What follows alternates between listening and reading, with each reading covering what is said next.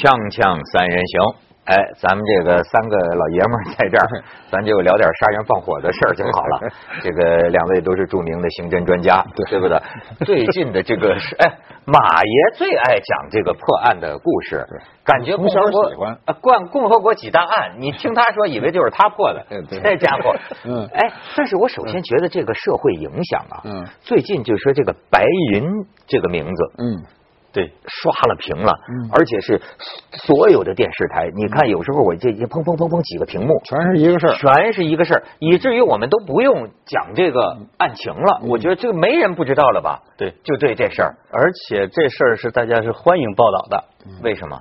就是警方立功了，对呀，还有一个杀人偿命啊，终于抓住真凶啊，这是中国传统的一个观念。过去的所有的破案呢，都是最后看结局，你只要把人抓着了，你多么曲折，拖了多长时间，终于法网恢恢。哎，这哥们儿听说最后就接受采访，表示捐献这个器官。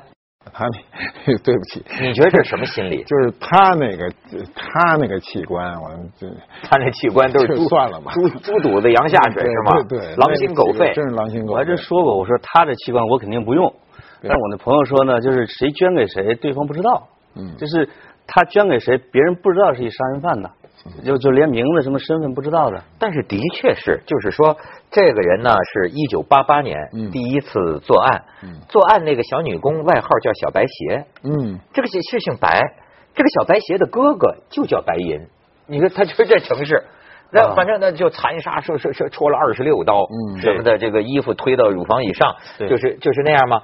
有指纹非常清晰啊，然后就从那一天开始。二十八年，这个白银公安局换了八个局长，就你说警方立功多么自豪，就说他们讲这么多年呢，当地这个警察他背负着这种阴影啊，就是老百姓骂着，就就破不了啊。对，这破了之后，当地警方也没什么自豪的，因为是上面破的，就是而且是因为技术更新换代了。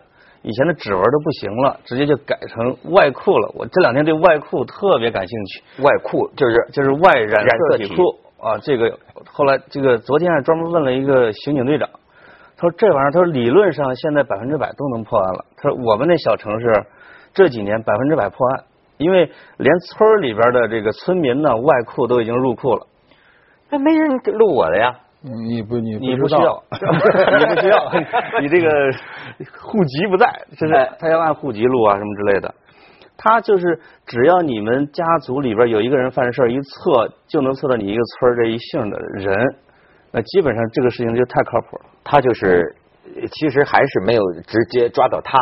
是他的远房堂叔，怨他堂叔爱行贿，他堂叔行贿被录了这个 DNA，就男性就叫 Y 染色体，男的都那些男男系成员都有，把他给逮着。这个不会改变，哎，对，这个现在科技现在更新换代的好处就是这个。其实这些年所有公安的这个破案。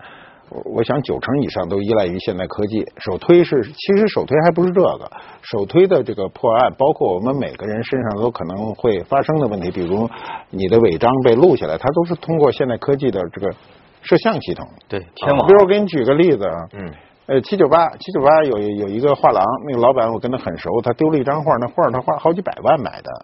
结果就丢了，就是平白无故的就没了，没了。公安一看呢，这个钥匙是打开的，去了以后，这个人直接就把摄像系统全部都关掉。但是他在关之前是有影像的嘛？呃，都他还他没有彻底的清理，就是他进门的时候是披着一个雨衣蹲在地上，就是蹲着走到那个摄像那，把它一关，就这么一个图像，这个画就丢了。丢了以后呢，这很容易破。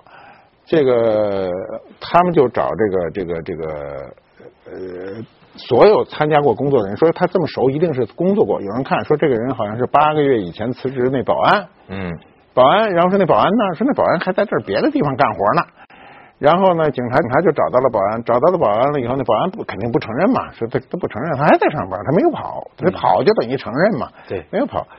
警察就问了一句话，他就投降了。警察说：“你在进屋前也是披着雨衣蹲在地上吗？对吧？这整个七九八地区到处都是摄像，看着他拎着个雨衣在那走，走到跟前你蒙上这没有用的。走到跟前再一蒙，再一进屋，这段和前面一衔接，那就是你们。你看这是不是你？哎呦，这就是天网系统，对，就是天网系统，就是摄像。咱们来看看这相关的一些个图片啊，这个，哎，就是他现现年五十二岁啊，高成勇。你说有老婆有孩子，他老婆孩子都完全想不到，都懵了。这是当年就是画画影图形啊，嗯，哎，就画出来，那根本找不着这人。然后呢，你再看呃下边，这就是呃作案地点。呃，在包头好像有九起，呃，不是在在白银是九起，在包头还犯下三起吧，杀了十一个人啊！作案手法九加九加三十二 啊，包头两起，包头两包头两起包，那那那我说错了，这是这个。然后受害者不同程度赤裸，三人遭到性侵，九人遇害。好，然后你再看下边，哎，这就是采夫的这个 Y DNA 啊，这个啊。哎，你说这就说我甘肃哈，这他们就讲有一个问题，他一九八八年，嗯，呃，一直到二零零二年还是二零零几年呢，他就不作案了，嗯，往后就不作案了，嗯，哎，这是个问题，嗯，就为什么呢？我当时琢磨了一下，也跟人商量，就是二零零二年有一个细节，就是他的其中那个儿子考了他们全镇第一。他特别开心，而且他被叫去开家长会，就幸福的不行。就是说，从二零零二年以后，他就不作案了。后来，这个《新京报》记者就采访他儿子，他说：“他儿子说，是不是我那次考了第一之后，我爸爸突然觉得有希望了？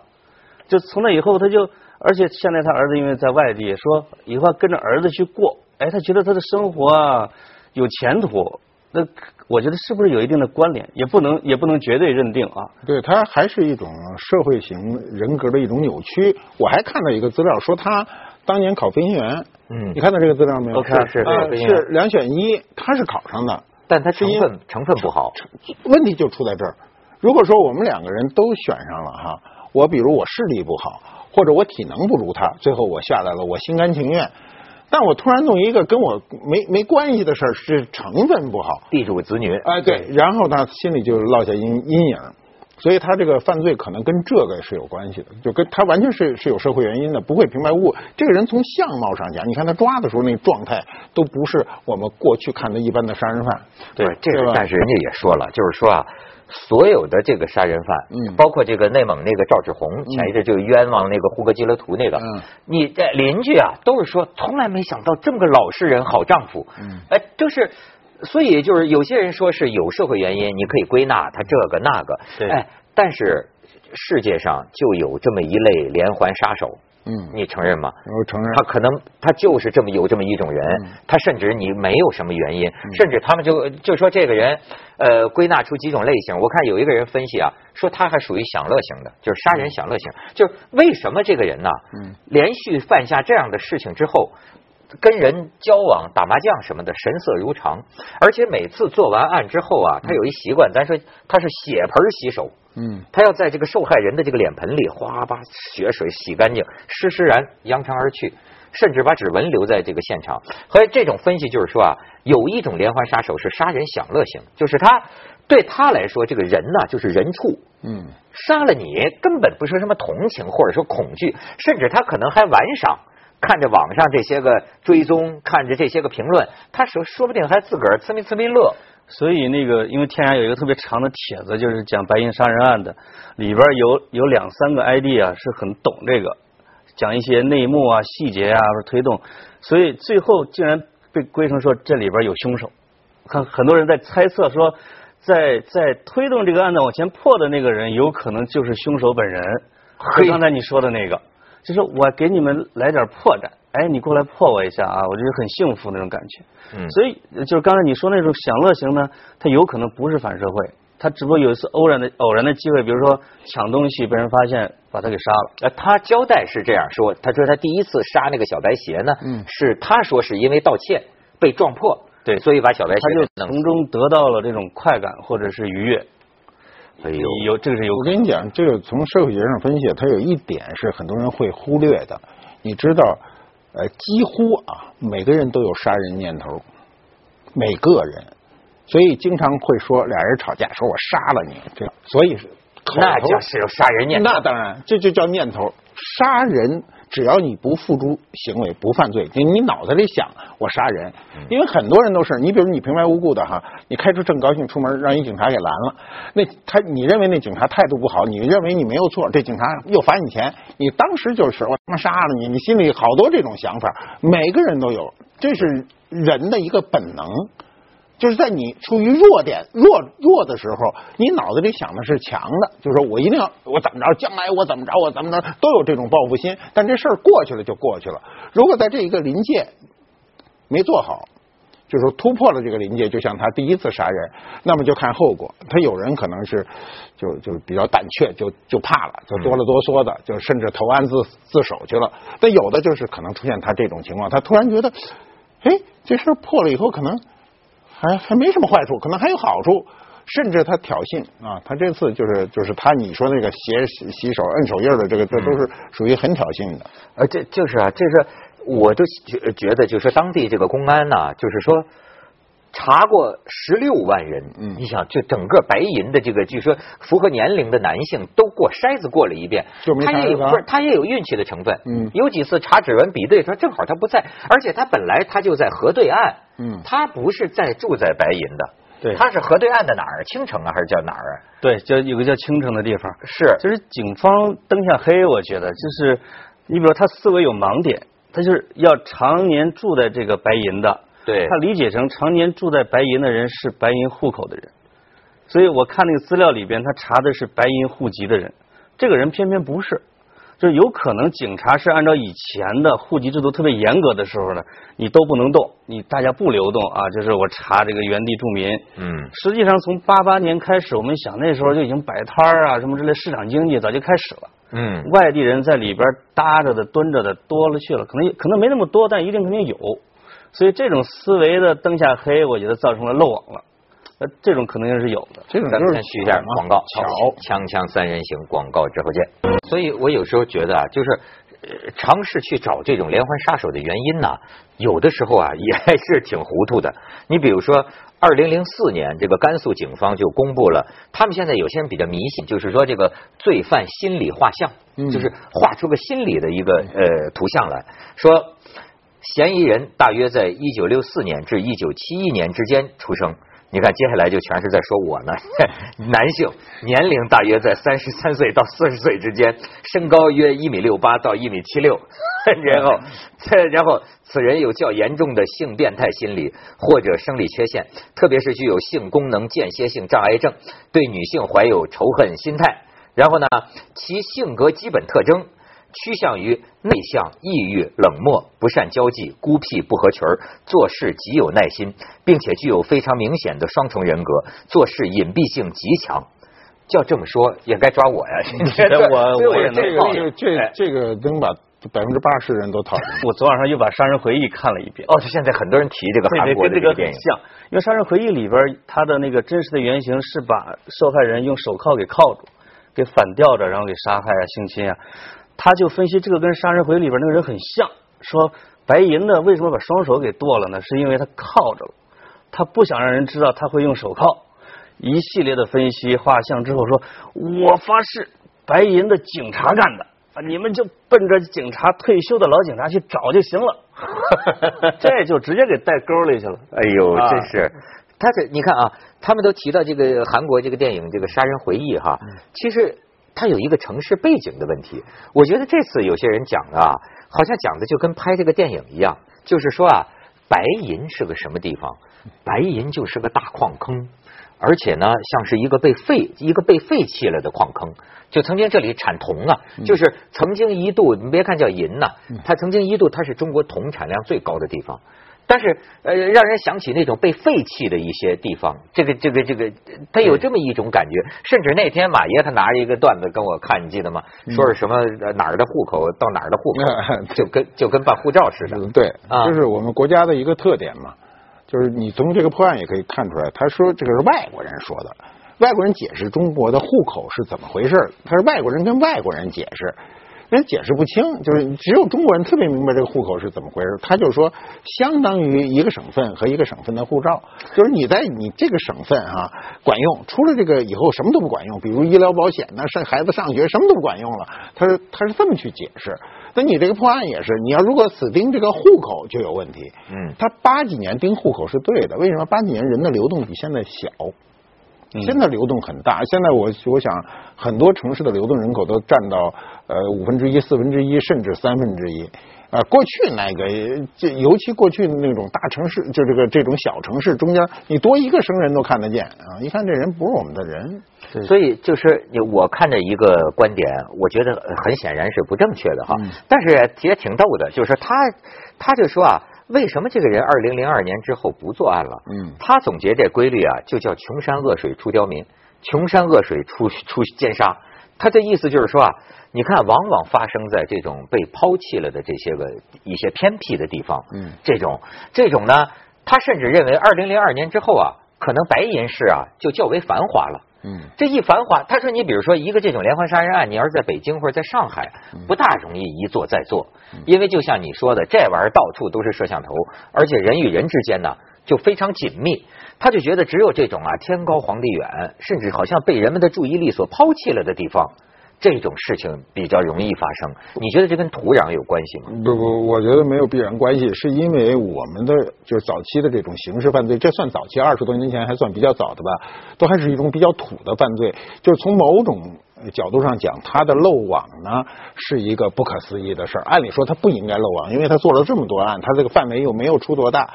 现在很容易出现，就是我觉得我们进入一个高科技时代的时候，会出现有挑衅的人，就以犯罪作为乐趣给你。美国就有这样的很多啊，他甚至每做一个爆炸案，然后每给警局写一封信，然后释放一个线索，然后呢，他跟这个警察斗十年二十年，他就是斗智斗勇。嗯，那我想未来的这个城市里的高智力犯罪会增加。我们现在看到的，尤其凶杀案一类的，都属于。低智力的，甚至激情犯罪，你比如说我们现在能看到，大部分都是乡村为一个什么事儿，什么灭了他们灭门的，什么这种事儿很多啊。但是他都属于比较低智力，那人就撒腿就跑，最后不定跑几个省，最后一把给摁住。但是未来，呃，因为社会的这种密集度，犯罪它跟社会密集度有时候有很大关系啊。你比如你两个人在深山老林里，都两个人都害怕，突然看见一同类，说：“哟，兄弟，你是哪儿的呀？咱俩 他杀谁呀？”他不会的。他现在一个密集以后，尤其现在的这种各种的意识进来，我觉得未来的这种事情会就会就高智力犯罪会增加。那他你说的有有道理，就是为什么落后的地方啊，就是在中国是落后的地方，容易出这类的破不了的案子，是因为他设备啊，就是破案的技术太差。而在西方容易出连环杀人案，是是因为大家的私权保护的比较好。就是你会看《沉默的羔羊》那种的，它是它有原型的。它实际上你你入室之后，有时候一年别人都发现不了。你在大街上抢抢一个人，只要没人看到，当时没有探头，实际上也破不出来。是有人还探讨为什么西方的连环杀人案多，中国的少？就是中国的实际上警警民联防的时候，连环杀人案是比较少的。后来就是我觉得在在现在倒推之前二十年是比较多的，再往后又少了，就是因为。你比如天网系统啊，什么 DNA 系统啊，就是一建之后，你基本上就很难作案了。哎，你觉得他们就在瞎猜，为什么专逮红衣女子杀？就到最后，这个白银的这个红色羽绒服都滞销了，女的都不敢穿红色的，就吓的。但但这个人为什么专逮逮红衣女子杀呢？这个东西很奇怪啊，因为我小时候我们市也有找红衣女子，也有连环杀人案。嗯，但是我们我们那女女生吓得跟他们白银一样，晚上都是爹妈接着下晚自习的。就是呃，我我这两天不是问警察嘛，就是一共杀了四个，就是他因为被一个穿红衣服的这个姑娘给失恋了。哦，他是有这个巧合，就是从颜色影响情绪上倒是没发现有特别的证据。就他这个呢，这个也是有一个资料说，他实际上他自己有一张照片，一个年轻姑娘的照片，穿着红衣服的。那是他那个失恋了的那个女朋友吗？现在还不知道案情，就是还没审出来。但是猜测，其实很多人都看到过那张照片，在他家，说他可能年轻的时候失过恋或者受过伤害，所以女的对要报复，女的劈腿的时候也得注意选择衣服，而且颜色，而且可能八九十年代吧。这个时髦的姑娘是不是穿红裙子、红衣服的多呀？对。在那时候，因为这种鲜艳颜色少嘛，你穿一个大红的，一出门很容易成为视觉的焦点。你看过西班牙斗牛，你就知道他为什么得红的了。他要想杀一个，前面就块红布嘛。刚才还说的，说这个红高粱为什么拍的是红的，就是。酒、高粱、布全是红的，因为代表着性、暴力、血。嗯，它确实可能容易激发人的某种原始欲望。那还代表革命呢？这倒是。锵锵三人行，广告之后见。哎，马先生，为什么你对这种事儿好像兴趣特大？对我，我，我，我，其实我在想，就是我们怎么有效的利用这个，就所谓的外库。你这次是通过它破案，我们以后是不是每个人生下来以后立刻采取就采采样 DNA，然后呢？它好处是什么呢？你比如我现在啊，生活中经常碰到这样的人，上来就说我是谁的多少多少代孙，这事儿咱他没没证据啊。我是他说的全是牛人，历史上啊，往近了说也得说个宋朝人啊，说比如我是苏东坡的，我是米芾的，我是什么欧阳修的，哎，就反正就往前说。再说呢，就是。说的最多的是孔子多少代孙子的没错，我听好几个人说过都太多了，因为那孔子那家族现在弄是据说好几百万人了。那么现在到底谁是谁不是？如果把这个库建立起来，您说完了啊，您就别招摇撞骗了，咱采点血，一看说您这不是。但这问题呢，它又又出现另外一个问题是什么呢？是我们说的这些全部是生物学上的意义，不代表社会学的意义，比如过继的。过去如果过继有两种嘛，一种是这个亲族之间的过过继，问题不大，就是哥哥的和弟弟的孩子给你了，这问题不大。对，怕的是不是干儿子，在从别的旁门过去，哎，还有的就是，就那出轨的，就是他不是亲爹，是隔壁老王的，对，隔壁老老王的这下了姓还归他姓，是 王宝宝。这个 隔了多少代以后，这事儿就有点。说不清楚了，对，所以呢，这个我觉得这是个科技，是个好东西，看你怎么应用。跟社会学说那库现在已经有了，有了吧？我问我们老家的时候，是每个人都有。我们每个村儿现在每个人都已经入库了，男的，因为男的是遗传的嘛。嗯，我说我为什么没入库？我问他说你流窜在外，你你不在家呀？就是而且你户口跑北京去了，就是。那他说，实际上在农村已经普及了这个外外外库了。说你以后你犯罪真的很难了，这个很难。对，即便你流窜在外也没关系，你还有那行贿的那个堂叔嘛。对，到时候一查，对，发现跟你啊高度相似。这次他这个就是这么发现。我们家族四五百人，我觉得这个几率很高。哎，还是小心点这个。所以你看，你可以看出从刑侦你就看出人类啊，进入这个时代了。就是呃，甚至你知道，现在在美国有一个疯子，有他现在也不算疯子了，他投入上亿的美元，现在吸引了很多投资。就是他就是搞这个人类基因图谱，搞出来之后呢，他现在标榜为就是上等人的，就是有钱人的服务，就是哎，我包你健康长寿，大概是。呃，几万美元还是几十万美元，我忘了啊。就是他就说你交这个钱来，嗯，我呀把你从头到脚体检做个底儿掉，包括你的家族病史，包括你的这个基因图谱全做出来，然后告诉你你有可能得什么病的概率是多少，得什么病的概率是多少，然后呢？我可以提前给你采取措施，比如说那个安吉丽娜·朱莉，朱莉哈，那个割了乳房的，那那活着没啥意思。那个提前知道，你说他没意思，还是老公没意思？对对，所有人都没意思。就是你为了说你得这个概率都百分之八十几啊？对，这个现在体检有啊，我做体检时候他告诉你了。我我好多年前我去做一个很贵的体检，结论就是你在未来的若干年内你患癌症的概率大于平常人，是吗？然后我就很我其实我不是很怕死，但是我说那你告诉我这结论，我怎么能小于平常人呢？这是个简单道理，对不对？他就说嗯，你上楼去。我上楼什么意思？上顶楼，人家马上告诉你，我一上顶楼，然后一大堆就是很漂亮的、穿的很鲜艳的女子围着你说，我们有给首长提供的呃重要的药，你吃吧。这吃了这药就跑到。下面哦，原来首长都是这样，这是 他是为了卖药，另外这是 蒙事儿，你知道吗？朱莉那个不是把外部给切了，他是把里边给切了，然后用硅胶给填充的，手感不影响。哦，看这一点不用担心，还是好使。朱莉就是最好，就是他向公众宣布了这个事。对对，如果他不宣布，人不知道。对，嗯，你不知道。而且她这一宣布呢，她老公你还不敢随便表示不满，对不对？对对对对。要不你说你这，人家不影响你的，从视觉到手感，而且她还从某种意义上讲，她比真人好。为什么真人随着年龄增长，她肯定是下垂的，对不对？那个她不会嘛？对，他这百岁老太太也是这样，对对，看着很吓人嘛，那不看着是老妖精。对对。所以像梅艳芳啊、路遥这种的哈，遗传病的肝腹水啊、什么子宫癌啊。提前把它给预防了，还是有可能。预防到目前为止还不行，他只是告诉你，这不代表你肯定不得这个。在未来的可能在基因这个基因的这个呃更高的这个信息革命以后，嗯，他可能在基因中给你做调整，或者先第一条肯定是规避。